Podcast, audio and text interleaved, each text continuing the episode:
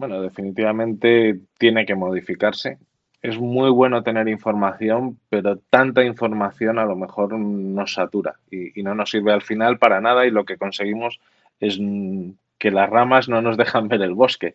Entonces hay que tener mucho cuidado con, esto. Eh, en 2021, eh, OACI junto con eh, IFALPA y AFAIMA, que es otra de las organizaciones internacionales, crearon una campaña global para la implementación de, unos nuevos NOTAMs que sean más fáciles, más intuitivos, que nos quiten mucha de la paja que hay, porque me parece muy importante tener conocimiento de que cerca de un aeropuerto se están construyendo unas casas y están balizadas, pero operacionalmente eh, o directamente no es que nos afecte mucho en el día a día.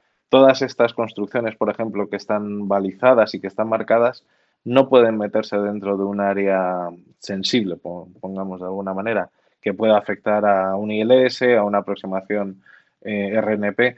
Entonces, bueno, está bien saberlo, pero es que en, mi día a día no debería afectarme. Ya se tienen que encargar las autoridades de evitar que una construcción pueda afectar a, a un vuelo en concreto. ¿Quieres escuchar esta entrevista completa?